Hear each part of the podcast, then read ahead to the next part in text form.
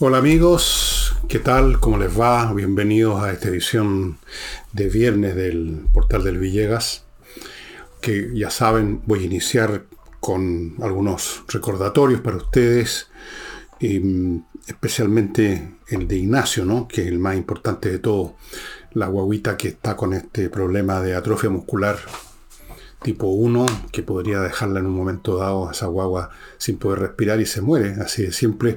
Y el tratamiento, ya les he dicho, es extraordinariamente costoso. En eso están los papás. Estoy esperando noticias de la situación, como está ahora. Pero mientras tanto hay que seguir ayudando, porque nadie más lo hace, salvo nosotros los privados, los de este canal y en otras iniciativas también. Eh, no sé si necesariamente en un canal de YouTube, pero hay, hay otras iniciativas que se están desarrollando. Así es que los invito a que manden unos pesos a la cuenta corriente que aparece aquí a mi derecha. Segundo, hay todavía, y digo todavía porque se están yendo, esculturas de Laila Abilio en Holanda 100. Amigos, ya entramos en un par de días más a diciembre y empezamos a ese ejercicio de todos los años de tratar de decidir qué vamos a regalarle a nuestra esposa o esposo, papá, mamá, hijos, nietos, amigos y todas esas cosas. Y claro, a medida que pasan los años, ya uno ha regalado de todo. ¿Qué tal arte?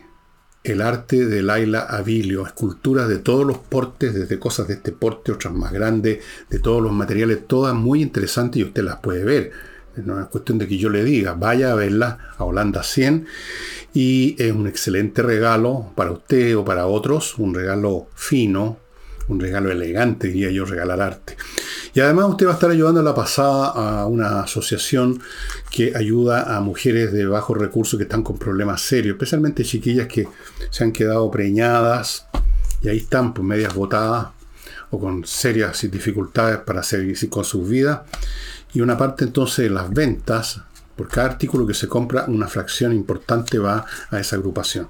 Así que usted va a matar varios pájaros de un tiro, va a comprar, va a ayudar a estas señoritas, a estas niñas, va a sentirse una persona que tiene gusto, eso que es importante tener buen gusto y que sabe hacer un buen regalo, se va a dar un placer de ver escultura, probablemente se va a comprar algo para usted, todo esto no lo anda haciendo.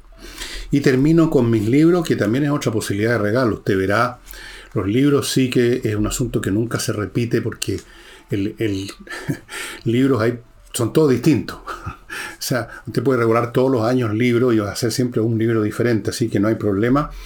Y, y mis libros están a precios muy, pero muy rebajados. Están a precios de bodega en elvillegas.cl slash tienda. Los puede comprar de a uno, los puede comprar en grupos de a dos, en grupos de a tres. Están ya armados sus grupos con sus precios. Es llegar y decir esto es lo que quiero. Y no olvide dos cosas. Ahora se puede también, sigue vigente lo de la tarjeta, pero también usted puede pagar con transferencias bancarias. Y lo otro, los despachos son súper rápidos. O sea, usted puede tener listos regalos de libros para varias personas ya en estos días. Tener ya eso arreglado, definido, definido, terminado. Ok. Vamos ahora a las noticias. Partamos con el tema plebiscito que está creciendo a medida que se acerca la fecha. Ya quedan un poco más de 15 días. Eh, estamos viendo situaciones de tal falta de escrúpulo, deshonestidad, alimentadas por la desesperación, alimentadas por el fracaso de la izquierda, que ya no les basta con inventar mentiras del tipo en la nueva proposición constitucional las mujeres van a retroceder en sus derechos, lo cual es la mentira más completa y burda que pisa la tierra. es una mentira ya grosera. Pero no les basta eso a lo cual se ha sumado nada menos que el presidente de la República, a pesar de que se supone que el gobierno no debiera meterse en este tema, no debiera interferir, no debiera participar, pero ve ahí a Boris repitiendo el mismo numerito que hizo en la vez anterior con el plebiscito 1.0, hablando en la medida que puede, metiendo cuchufletas que tengan que ver con este asunto. No anda tocando puertas por las calles, pero allí donde va a hacer un discurso, si podemos llamar discurso, lo que sale de su boca, toca el tema de una forma o de otra. Lo mismo la señora Bachelet, que más valdría que estuviera callada después de todos los estropicios que le ha causado a este país su, su primero y su segundo gobierno especialmente. Pero no le ha bastado eso. Fíjense que hay algunos en, la, en el oficialismo que han llegado al extremo de querer engañar a la gente en cuanto al significado de las opciones, diciéndoles, por así decir, si ustedes quieren votar contra nosotros, contra la izquierda, contra los revolucionarios, contra el gobierno, contra Boris, bueno, por eso mismo, si están en contra, tienen que votar en contra, que es exactamente al revés. Para estar en contra de este gobierno hay que votar a favor de la proposición constitucional que salió de otras manos que las del gobierno. En otras palabras, han llegado a ese nivel. No digo que todo el gobierno, porque eso ya sería demasiado grosero, pero hay gente que está en eso de meter esa cuchufleta porque nos faltan los necios, los ingenuos, dicen, ah, yo estoy contra el gobierno, así que tengo que votar por la opción en contra. No, eh, exactamente a la inversa. No, no se detienen ante nada y como no se detienen ante nada, caen en las mentiras y en los actos más deleznables que uno se puede imaginar. Pero no olvidemos lo que les he dicho muchas veces. En esto en esta actitud de descaro completo, total, esta desvergüenza, esta cara de raja total, cae toda persona que tiene una concepción absoluta acerca de lo que debe hacerse o debe ser, y en virtud de eso, para favorecer la materialización de ese fin que considera absoluto, todo vale.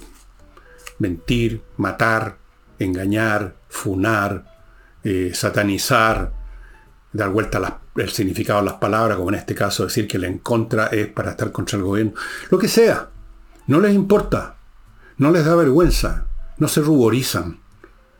Ellos lo consideran como parte del proceso necesario, porque la gente es tan idiota, ¿no es cierto?, que los ha estado rechazando, los ha estado, digamos, despreciando, los ha estado, ha estado votando contra ellos desde hace tiempo, desde el 4S porque ustedes saben, ellos nomás son los que las lumbreras. Entonces, hay que meterle la inyección a la fuerza a este niñito tonto que somos nosotros. Así que si es necesario mentir, mentimos. Si es necesario dar vuelta al significado a las opciones, lo hacemos. Si es necesario lo que sea, no sé qué más van a considerar necesario de aquí al 17. O sea, cualquier cosa, cualquier cosa.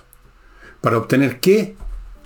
Piensen en esto, ni siquiera una victoria de sus posiciones, sino que una victoria de mantener la constitución que ellos tanto denostaron a lo largo de años.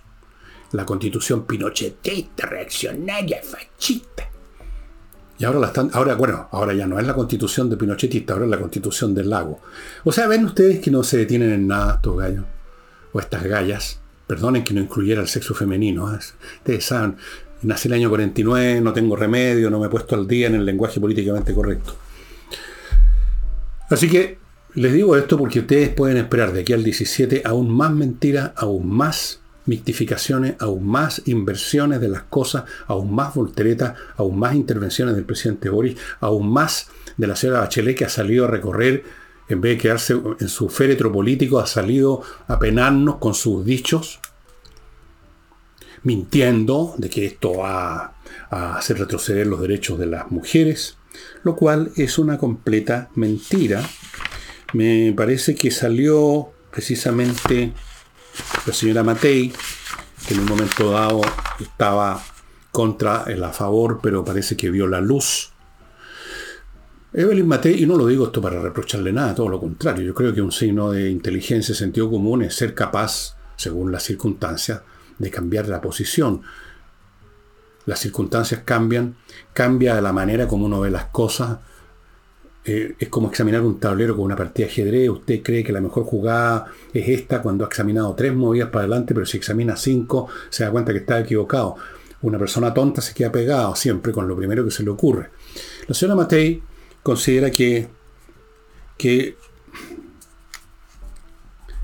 se está mintiendo que se está mintiendo. Dijo de Antonio, y lo anoté, mienten sobre el supuesto impacto que tendría en el, respecto al tema del aborto. Mienten.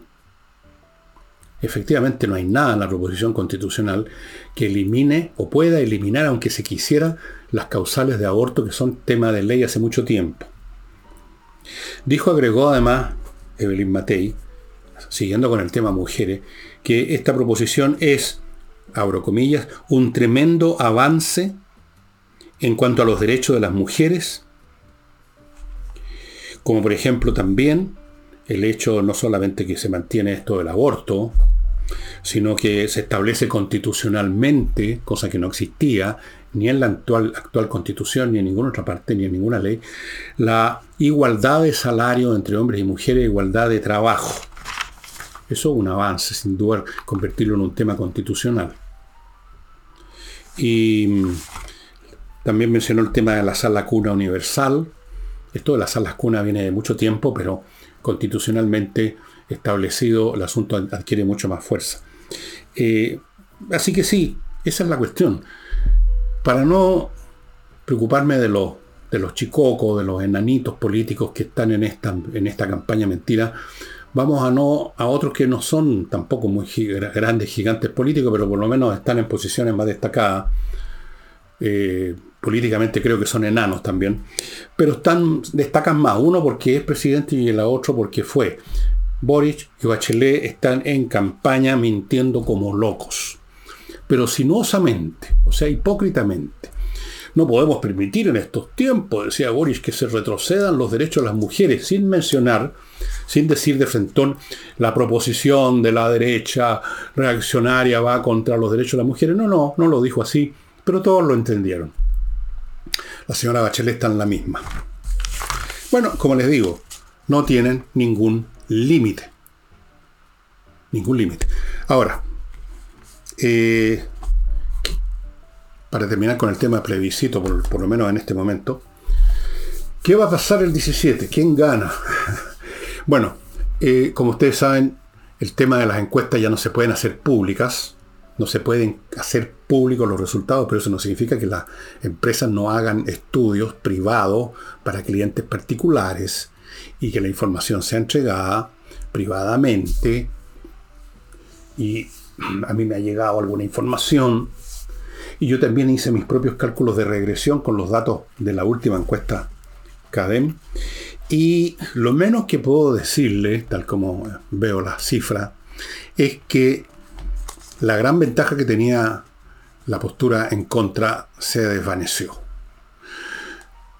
En este momento, en este día, hoy que estoy grabando, 30 de noviembre, la diferencia entre una postura y la otra más o menos sería entre 4 y 2 puntos nada más.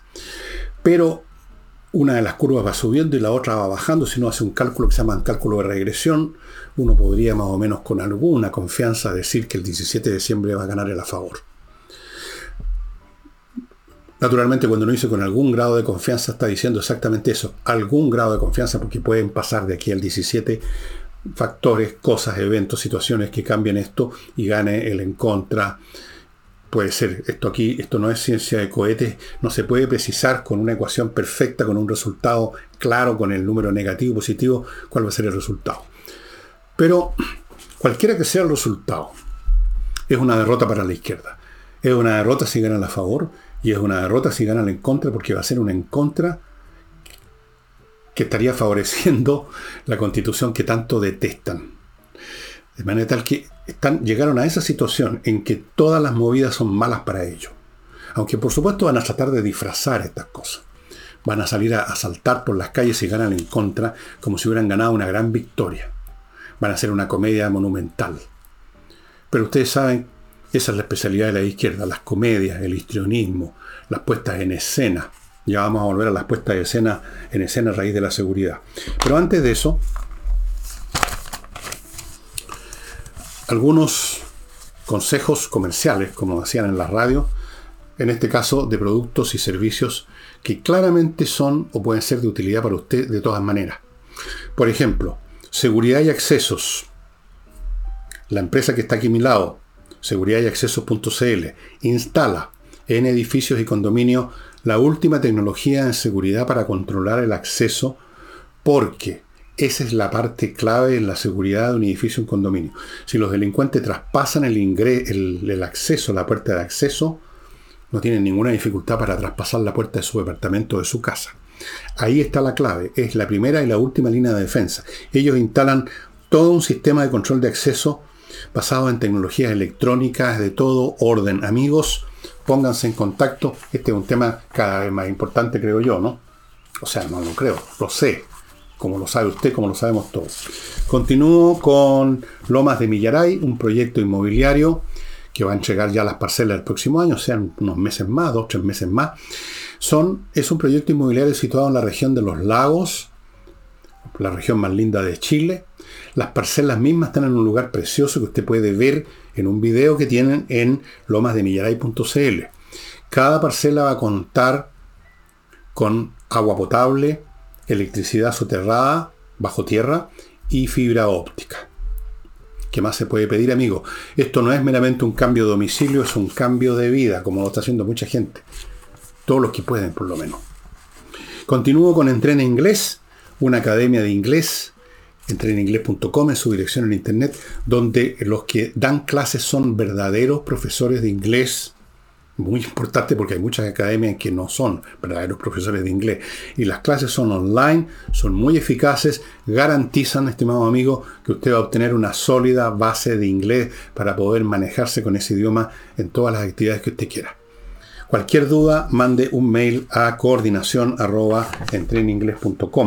Y termino este bloque con la tentación que tengo, que me crece y me crece como un furúnculo.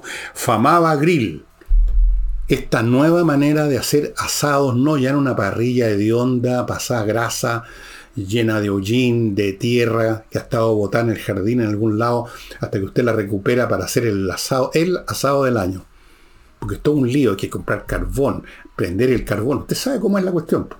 Esto es totalmente distinto. Usted ve la foto, la mesa con la parrilla de acero inoxidable y no de hierro negro, alimentada por un fuego cuyo combustible es gas, todo limpio, frente a sus ojos al lado suyo, de manera que usted puede ver cómo se está preparando la carne y sacarla en el momento que le parece adecuado de acuerdo a sus gustos. Y no esperando lo que decidió el maestro de ceremonia que está con un diario llevando el fuego y todo se le quema, carboniza.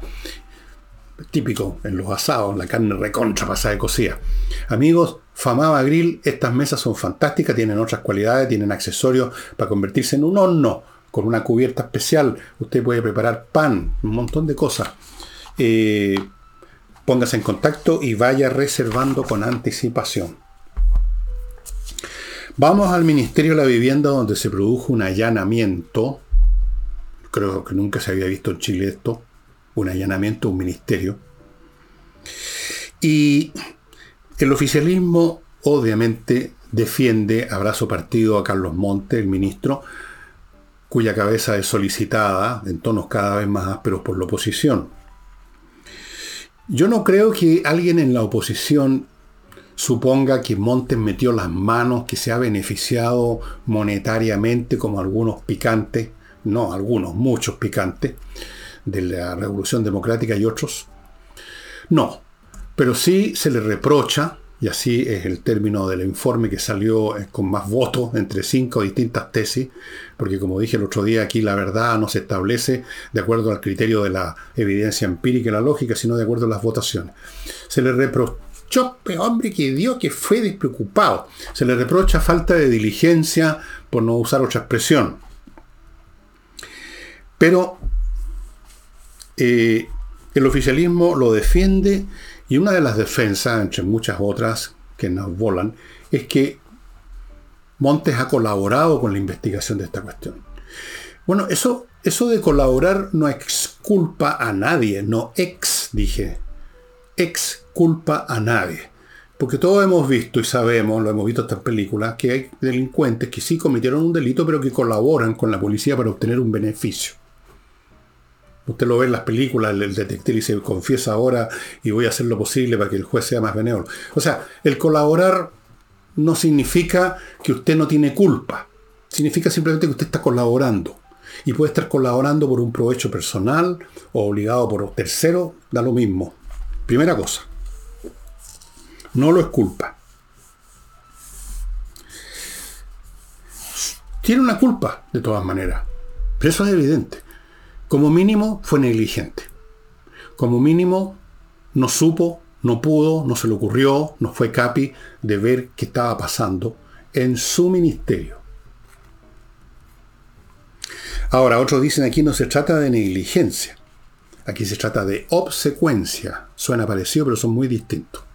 Obsecuencia. Él sabía, él no participó, él no obtuvo beneficio, vio pasar esta cosa, vio, que, vio armarse este cuento, pero fue obsecuente. ¿Por qué? Obsecuente siempre se es obsecuente con alguien que está más arriba, ¿no es cierto? No se es obsecuente con los de abajo. Con los de abajo se es condescendiente.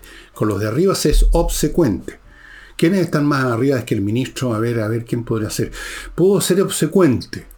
O sea, pensó o supo, aquí hay un plan, esto forma parte de las estrategias del gobierno, mantener funcionando estas, estas eh, fundaciones que van a ir a adoctrinar gente con los, mayor, con los más distintos pretextos, así que yo miro para otro lado.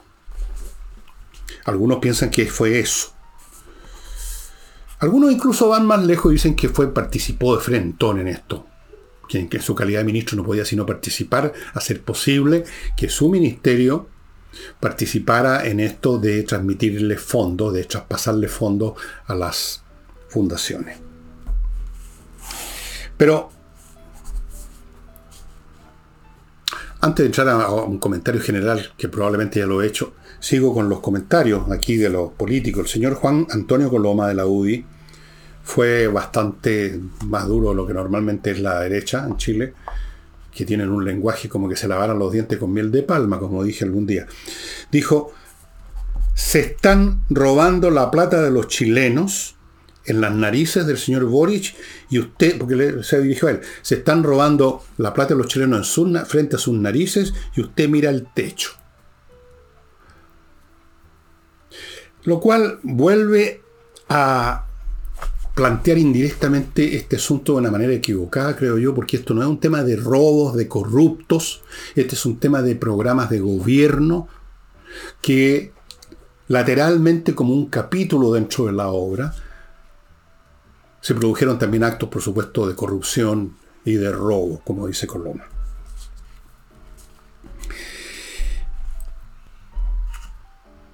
Robo. ¿Por qué? Porque una parte importante, y es cuestión que ustedes miren hasta la foto, con eso basta vez, una parte importante del personal de, esta, de este colectivo que llegó al poder en Chile, con Boric, una parte importante, vienen de abajo. Cuestión de mirarlo a veces.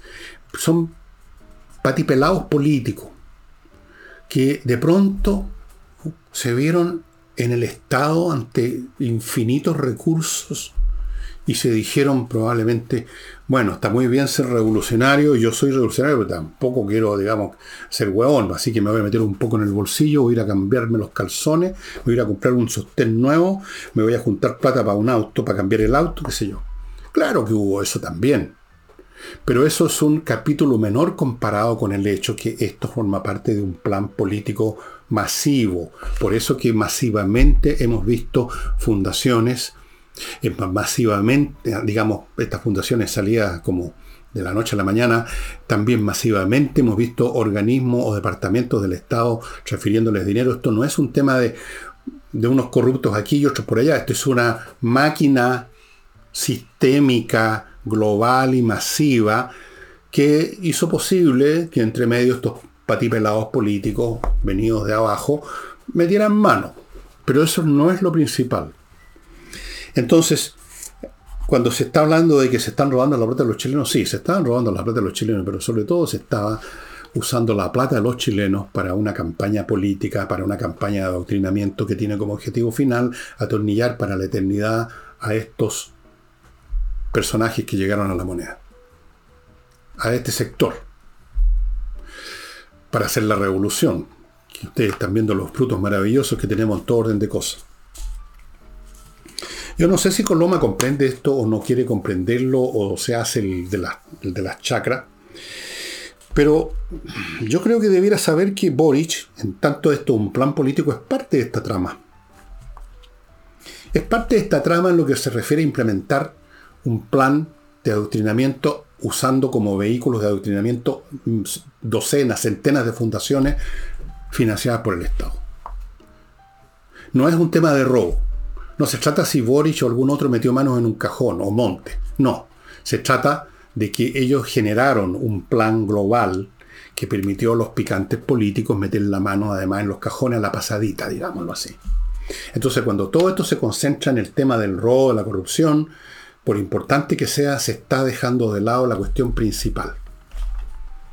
Pero no la han tocado nadie que yo sepa, salvo vuestro servidor, no sé de otro que lo vea de esta manera. Quizás estoy equivocado, ¿no? Y esto es puro robo, pero me tinca que no, los hechos lo están diciendo. Son demasiados casos similares en su funcionamiento. Son similares los personajes que participan. Son similares los evidentes propósitos de esa fundación, incluso que se revelan en los nombres que se ponen en esa fundación. Los hechos saltan a la vista. Pero no hay peor ciego, ustedes saben, que el que no quiere ver, ¿no es cierto? Así es que olvidémonos de la parte anecdótica que es el robo de los picantes políticos. Olvidémonos de lo fresco y raja. Pensemos en términos políticos. Esto es parte del proceso de concientización inspirado por el pensamiento de Gramsci, que dice las revoluciones no se hacen con unos pelotudos disparando de una, una metralleta en, una, en, un, en un jeep al estilo de Fidel Castro. Eso quizás podía funcionar en el año 59, sino que se hace convirtiendo a una mayoría sustantiva de gente a la idea, y tienen razón en eso. Eso es lo que hace cambiar la sociedad en el fondo, cuando hay una masa crítica de gente que ya no sostiene el actual sistema y quiere otro. Ahí se viene abajo. Entonces quieren lograr eso porque hasta el momento no lo han logrado. La masa crítica no, la, no han llegado a tenerla ni la van a llegar a tener tampoco. La inmensa mayoría de los chilenos quieren mantener más o menos las cosas como son, con las reformas que sean necesarias, por supuesto, pero no tirar todo por la ventana. Pero este era el plan. Y vuelven a concentrarse una otra vez en el tema corrupción, en el tema del quién metió las manos, que fulanito, que fulanita, que, que la, pidamos la cabeza de, de, de, Colón, de, de Monte. No es esencial eso. En todo caso, tal como van las cosas, me pregunto si va a llegar el día en que van a allanar a la moneda también. A buscar documentos, no sé, quién sabe, ¿no? Bueno, mientras tanto, este gobierno que solo sabe producir frases, mentiras, o sea, bueno, las mentiras son parte del, lenguaje, ¿no es cierto? Es un gobierno cantinflero. Entonces, a veces miente, a veces tergiversa, a veces hace anuncio, depende de las circunstancias. Ahora es un anuncio y una nueva frase. Ha surgido, amigo, ha sido acuñada una nueva frase para consumo de grandes y chicos. La nueva frase es el gabinete del crecimiento, y se la mandó el señor Boric en cadena de emisora. El gabinete del crecimiento. ¿Cuántas otras frases no ha producido la izquierda que no son más que un volador de luces, que no significa nada, que es un sonido, un sonido vacío? Aquí anoté algunas de las que me acordé. Pacto fiscal. O sea, en vez de ser de decirse frente a esto una reforma tributaria que tiene como objeto, como toda reforma tributaria, sacarle más plata a los ricos. Llamémoslo pacto fiscal, pues hombre, para, para insinuar una mentira de que vamos a cortar la grasa, que vamos a reformar el fisco, cuando al contrario sigue creciendo ese tumor. Esa es una de las frases. Después tenemos otra frase de Boric, cuando mataron a unos carabineros. Los perseguiremos por cielo, mar y tierra. Nunca más se supo. Otra frase más antigua viene de atrás. Educación gratuita y de calidad. Vayan a ver ustedes la educación gratuita y de calidad que dan incluso los mejores colegios públicos que existían en Chile. Vayan a ver la educación, yo diría, las, molotov gratuitas y de calidad en el Instituto Nacional. Después estamos, otra frase que tengo por aquí, el estado de bienestar. Esa también se la inventó el gobierno. Así llaman ellos el socialismo, comunismo o lo que sea, el ingenio que quieran instaurar, se llama el estado de bienestar. Por supuesto, estamos viendo este estado de bienestar todos los días. Salimos a la calle y sentimos volar las balas. El estado de bienestar. Otra frase. Emparejar la cancha. Otra. Sacar los patines. Esa es del señor Aizaguirre, una frase muy tonta, y que, pero que tiene la virtud que muestra el sentimiento anti-elite, anti-distinción, anti-selección, anti-superioridad, de esta gente porque les molesta que alguien le vaya mejor que otro en la educación. Entonces había que ponerlos a todos iguales, todos chantas. Saquémosle los patines a los que les va bien. Bien. De esta frase se agarró Marcel y entró a dar explicaciones y más detalles los que había dado Boris, que no dio ninguno, por supuesto. Y vino Marcel, que se convirtió hace rato no en un economista, sino que en un otro spin doctor del régimen, y dijo que el presidente nos ha encargado agilizar todos los proyectos de inversión que se implementarían el próximo año. Siempre es el próximo año, siempre es el futuro. ¿eh? Todo es, como en toda utopía, utopía rasca o no tan rasca, siempre las cosas están en el futuro. En el futuro va a existir el hombre comunista. En el futuro vamos a tener el estado de bienestar. Algún día en el futuro vamos a tener una educación gratuita y de calidad. Y ahora en el futuro, el próximo año, eso sí, fueron módicos, vamos a tener, eh, vamos a, vamos a agilizar la inversión. ¿Cómo la van a agilizar? Con una mesa. se van a juntar este gabinete, una especie de subgabinete, conformado por la gente del Ministerio de Hacienda, o sea, por el propio Marcel, menos mal, ¿no? Economía, el genio Grau va a estar ahí, otra garantía de éxito. El Ministerio del Trabajo con la señora Jara, creo que del Partido Comunista. Eh, va a estar el Ministerio de las Públicas, el Ministerio de la Vivienda con el señor Montes, supongo, que va a sobrevivir. el Ministerio de Minería, el de Energía y Agricultura. Esos ese subgabinete, ese gabinete en miniatura,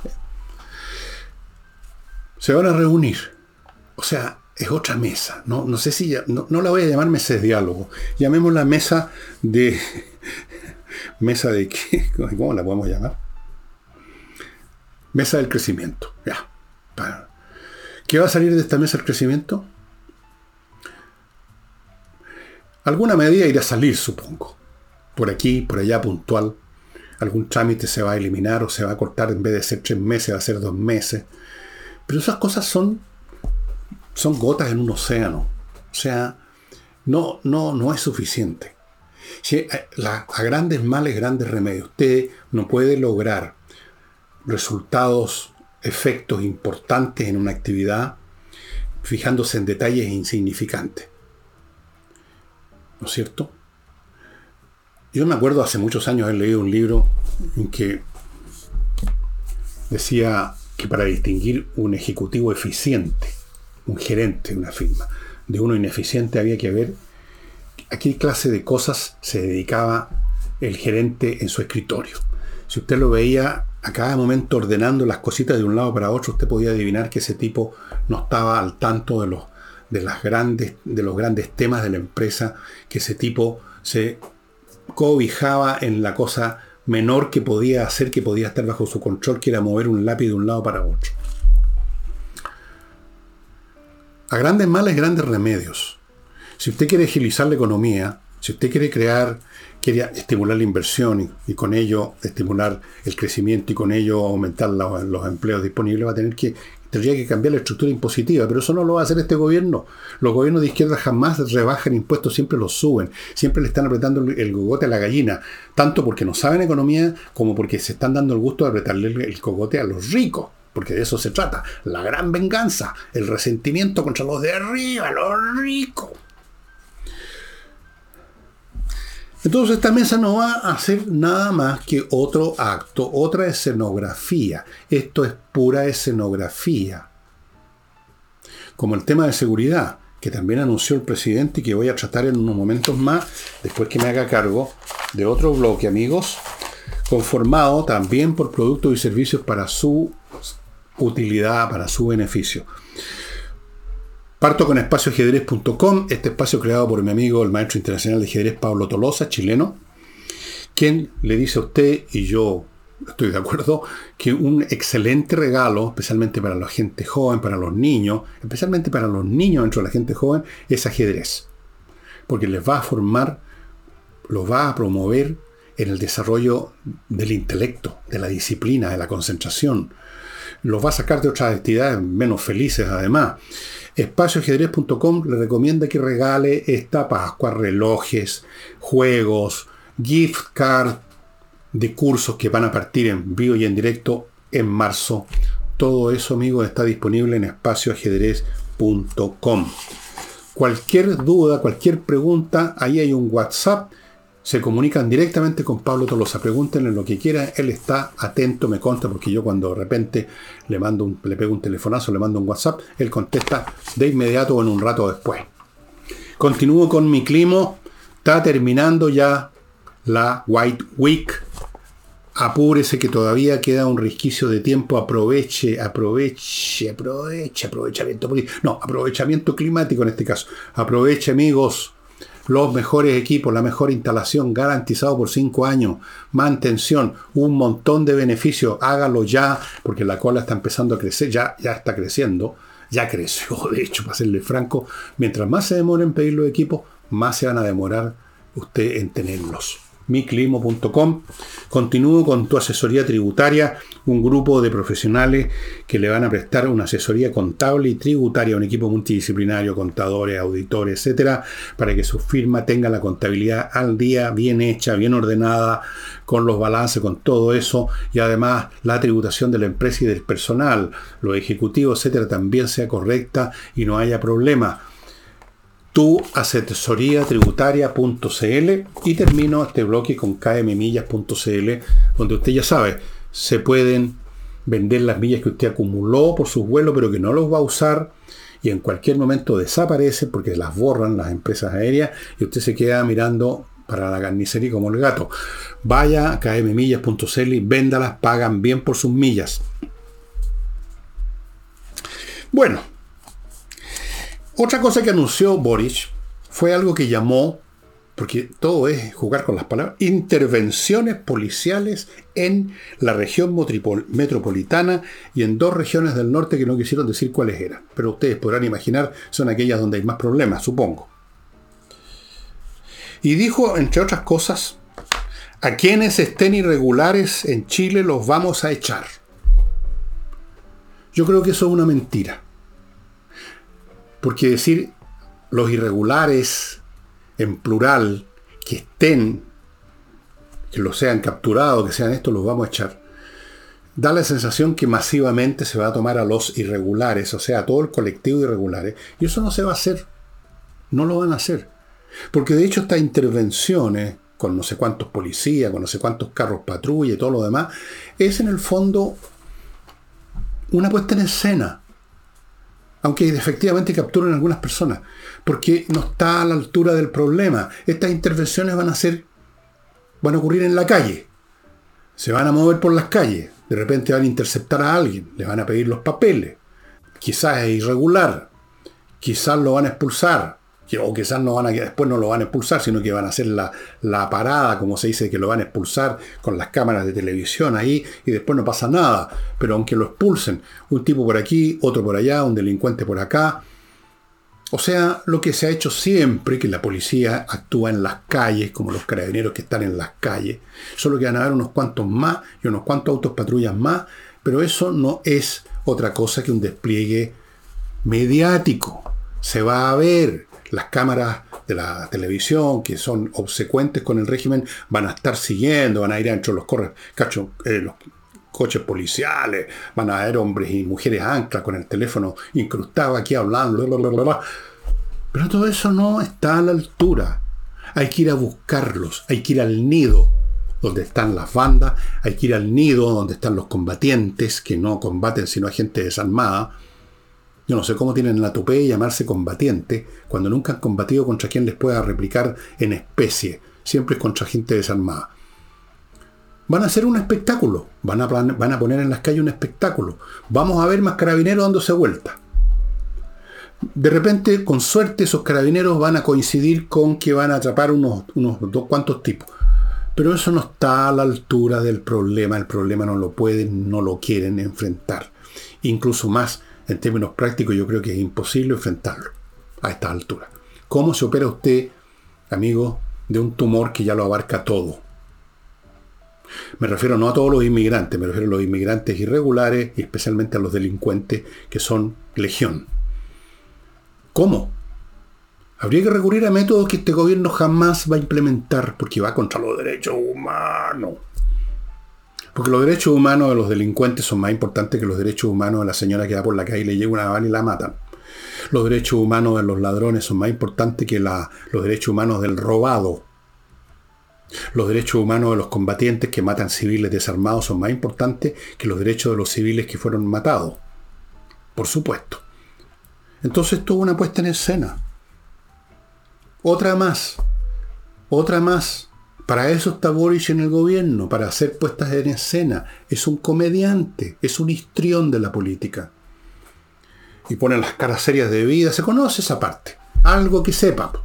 Sabe las caras que hay que poner de seriedad, así como en otros momentos es simpático cuando anda en bicicleta o cuando, lo, cuando supuestamente está leyendo un libro, claro se lo pone al revés. supongo que sabe leer. Bueno, es una comedia. Esto no va a lograr nada importante. ¿Cuánto tiempo va a durar además ese patrullaje intenso con las cámaras de televisión siguiendo los coches y con los, y con los hombres a ancla, ¿no? siempre todos progres. Aquí tenemos, ven ustedes cómo estamos atrapando gente. No va a pasar eso. No va a pasar. Va a ser una cuestión puntual. Por su propia puesta, dijimos la puesta en escena, por su propia operacionalidad. Poner gente en las calles, policía, coches patrulla. Está diciendo, está diciendo que todo va a depender del azar. De este individuo hasta aquel otro que agarraron.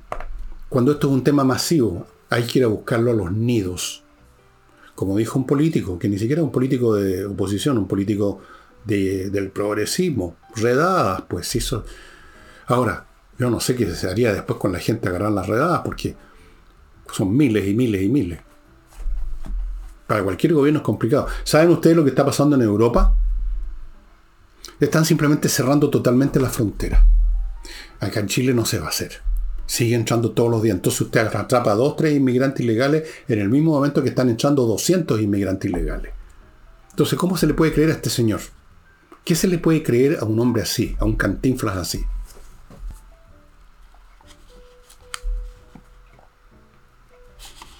A quienes estén irregulares los vamos a echar. Mentira.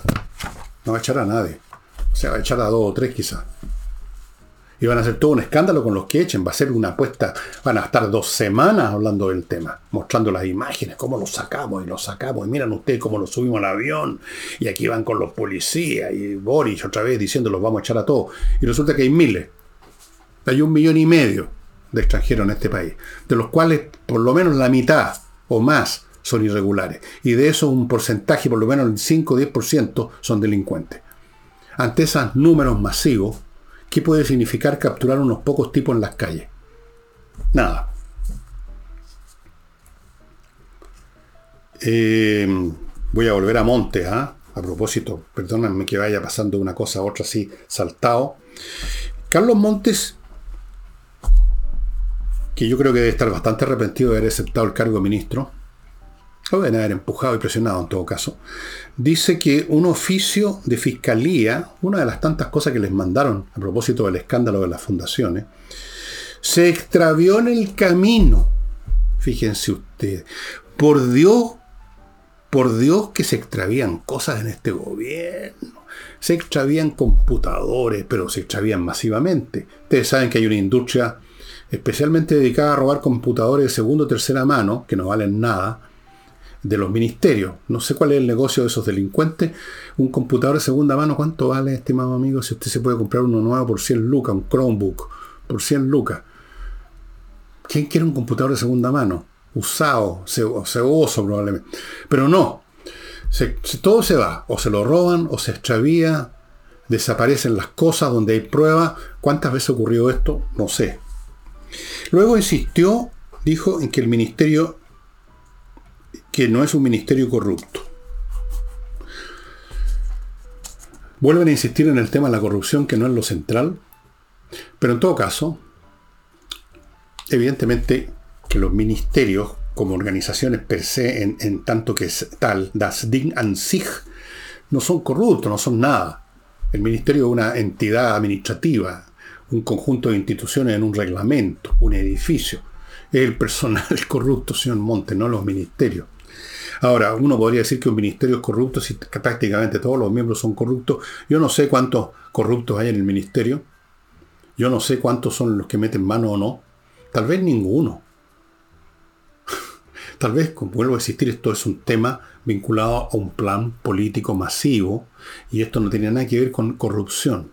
Probablemente hay, gente corrupta como en todas partes.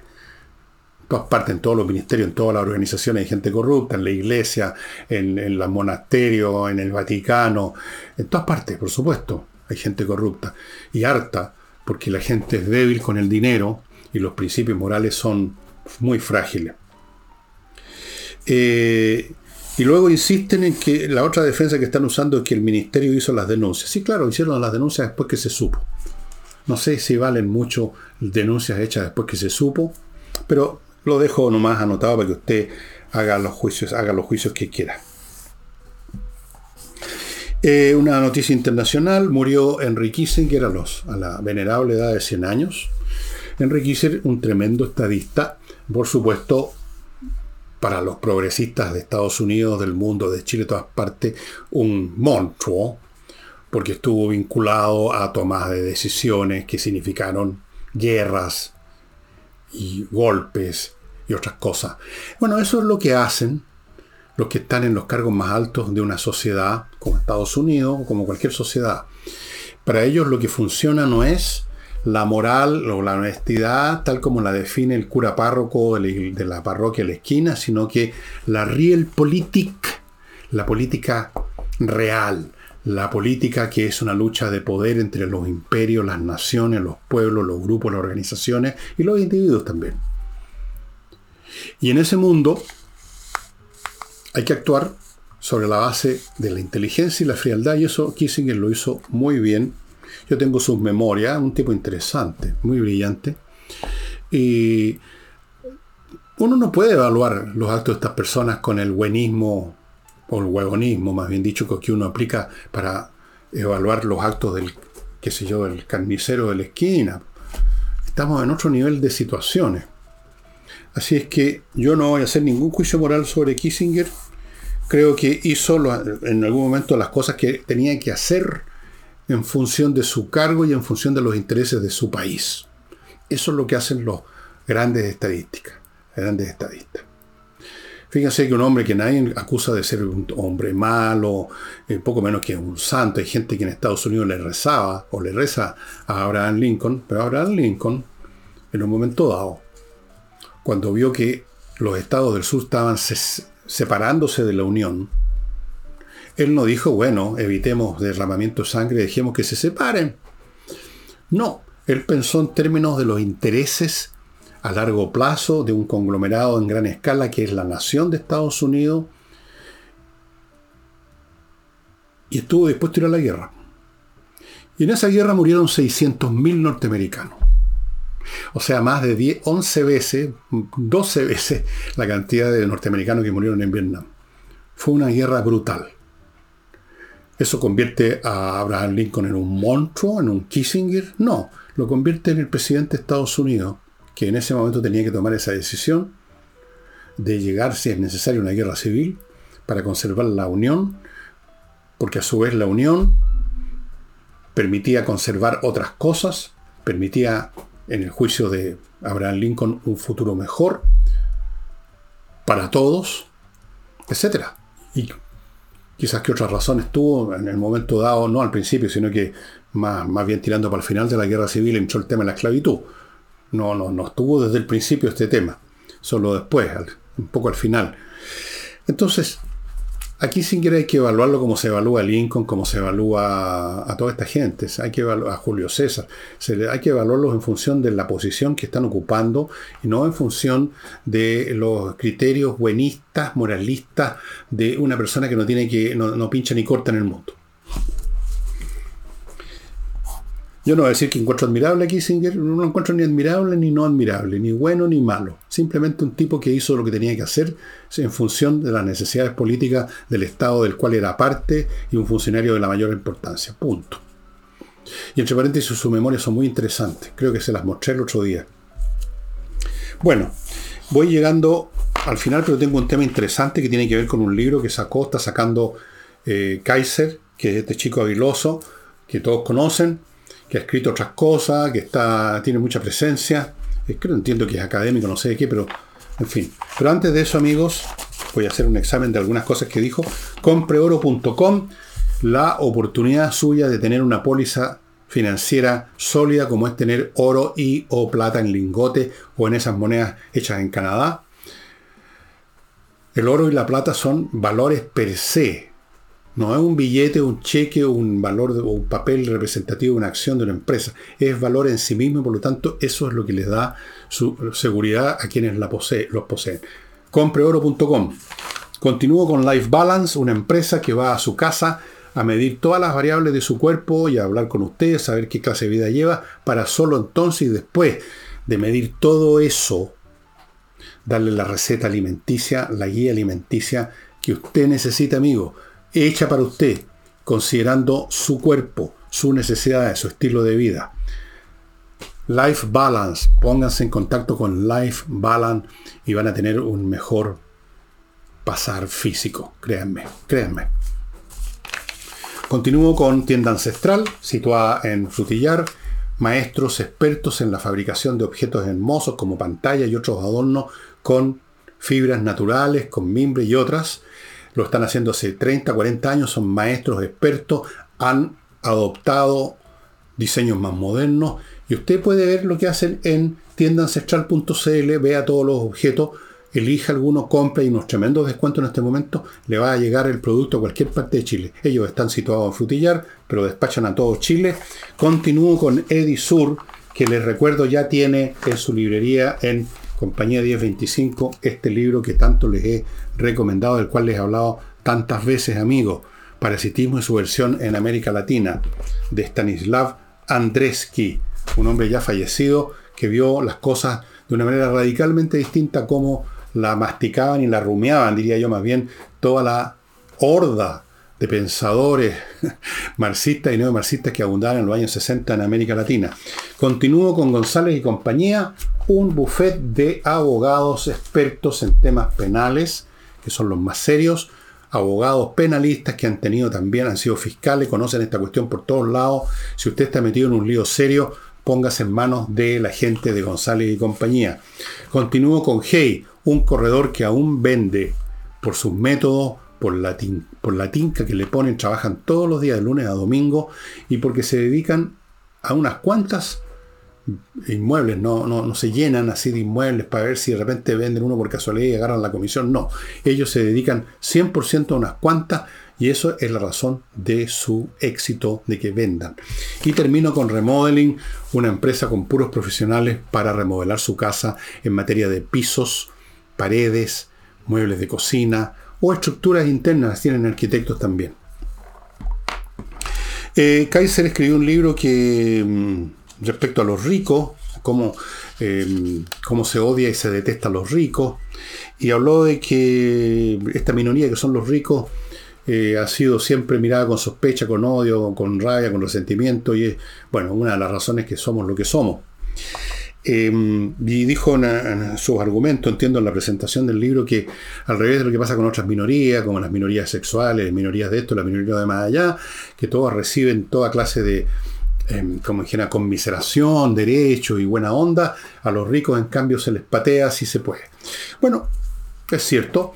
Yo quiero solamente hacer un alcance nada más, no es ninguna refutación de lo que está diciendo Kaiser, ni mucho menos. Quiero decir nomás, quiero recordarles que hay dos clases de minoría que son completamente opuestas. Las minorías que están más abajo que usted y las minorías que están más arriba que usted. Como usted sabe, los atributos, prácticamente todos los atributos humanos, la riqueza que usted tiene, cuánto pesa su cuerpo, su grado de inteligencia, su poder o falta de poder, todo se distribuye siguiendo lo que se llama la campana de Gauss o la curva de Bell, que es como una campana. La mayoría está al medio en todas estas cosas, no son ni ricos ni pobres, están por ahí, no son ni muy inteligentes ni muy tontos, están por ahí al, medio. Unos pocos son menos, tienen más pobres, son menos inteligentes, son menos esto, y unos pocos son más de todo. Bueno, la minoría que está para abajo, esa es la que recibe la conmiseración, el apoyo, las campañas, los derechos, la mirada benevolente, porque con respecto a esas minorías, el tipo que está al medio puede condescender. Se siente bien. Dígame que no se siente bien el tipo del montón, que no, no, no, pincha ni corta, nunca tenido una idea buena de nada, que funciona con puros clichés, o sea, un tipo con inteligencia del montón, medio ignorantón, pero resulta que conoce a un niñito, un adulto que tiene un déficit severo cognitivo. Van a ver ustedes lo amable, lo sonriente que es, buena onda, porque se siente superior. Entonces va, condesciende y ayuda, o probablemente ni ayuda porque la generosidad es muy escasa, pero se siente bien, apoya, firma todas las cosas que hay que firmar. Pero ¿qué pasa con ese personaje cuando es al revés, cuando la minoría es alguien que tiene más que él? O es más rico, o es más inteligente, o es más exitoso, o tiene mejor salud, corre más rápido, lo que sea. Ahí es muy distinto. Esa minoría ya no concita benevolencia, sino que lo contrario, malevolencia. Como mínimo, envidia, rencor, que va siempre asociado a la envidia, odio en algunos casos, frustración porque yo no llegué ahí, ¿Por qué llegó el otro? De ahí deriva entonces la doctrina, que uno ve tanto en, las doctrinas de izquierda, de que estos tipos de arriba cometieron un pecado original. Tienen lo que tienen porque lo desposeyeron a usted, porque cometieron, digamos, un atropello en algún momento que ya se olvidó quizá. Entonces son pecadores. Entonces hay que estrujarlo, hay que escarnecerlo, hay que sospechar de ello, hay que atacarlo, hay que apretarle el cogote. Y los ricos están en esa minoría. Los ricos son los que tienen más que usted, no los que tienen menos. Con los que tienen menos usted apoya la causa de los desposeídos. No hay una causa de los ricos. No hay una causa de los inteligentes. El que es más inteligente es odiado mortalmente. Uno de los odios más profundos que hay es contra los tipos de superioridad intelectual. El odio es parido. Parido. Pero también se odia a los ricos, se odia a los que les va bien, se odia a los que tienen suerte, por último. ¿Ah? Rico MacPato, ¿se acuerdan ustedes de la historieta de Rico MacPato o Glad con suerte? Estas historietas de Walt Disney. Eran personajes que supuestamente eran detestables, porque le iba demasiado bien. Entonces, ojo que hay que distinguir entre estas dos minorías. Por eso, entonces, claro, con algunas minorías se tiene una postura positiva, porque están abajo o tienen menos que uno, o, son tienen más problemas que uno, y en todo caso no le producen a uno ninguna sensación de superioridad, no, no molestan. Entonces con esas minorías, por supuesto que no hay ningún problema. Pero estas otras minorías, que no tienen problemas, sino que tienen más simplemente, ahí no. Esa es la explicación. Esa es la explicación de por qué a los ricos, a la minoría de los ricos se les detesta, y a las minorías sexuales o las minorías de esto, las minorías de más allá, todo lo contrario, se aceptan sus tesis, se les aplaude, se sale con la camiseta de ellos, toda la cuestión. Bueno, quería hacer ese comentario nomás. Una cosa muy simple y muy evidente por lo demás. Y antes de irme les muestro un libro que es más catastrofista que yo. Si creen que yo al anunciar periodo de guerra y todo esto soy catastrofista, léanse este libro de este personaje muy interesante que ustedes pueden encontrar en YouTube. Todos los días hay un video de él eh, analizando distintos tipos de cosas, un tipo bastante con una, un abanico bien grande de intereses, de conocimiento, muy inteligente. Peter Seihan. Este libro, El mundo, el fin del mundo es solo el comienzo. Él dice que está acabando la globalización, que entró en colapso nuestra globalización, o sea, el orden mundial tal como es ahora. El libro es interesante, eh, hay análisis de todo tipo de cosas adentro. Eh, es, es recomendable, no es necesario que usted se ponga después la camiseta de Peter Seihan. Siempre hay que leer estas cosas. Aunque usted no esté de acuerdo con el 90% de lo que diga Seihan, usted le va a servir el 10% que le hace sentido. Esa es la, forma de leer los libros, es ver lo que nos sirve, lo que nos abre una ventanita y no estar preocupado, digamos, de aquello que no nos parece. Y puede que además estemos nosotros equivocados y no, y no Peter o, cualquier otro. Bueno amigos, eso sería todo por hoy. No tengo la más mínima idea que les voy a ofrecer para este sábado, pero ya buscaré algo interesante. En una de esas me meto un poco en examinar a las cosas que dice, las distintas cosas que toca en este fin de mundo que él dice que está ocurriendo Peter Seihan, que como digo, lo ubican en YouTube, un tipo muy agradable que siempre está en algún lugar raro, caminando o subiendo un cerro o en un edificio, en una plaza, al aire libre, hablándole a su camarita. Y siempre dice cosas inteligentes e interesantes. Usted puede estar de acuerdo o no. Puede usted tener razón o él tener razón o no, pero es interesante siempre escuchar a alguien inteligente raciocinando sobre un tema. Y eso sería todo amigos. Nos estaríamos viendo entonces mañana sábado, si Deus le.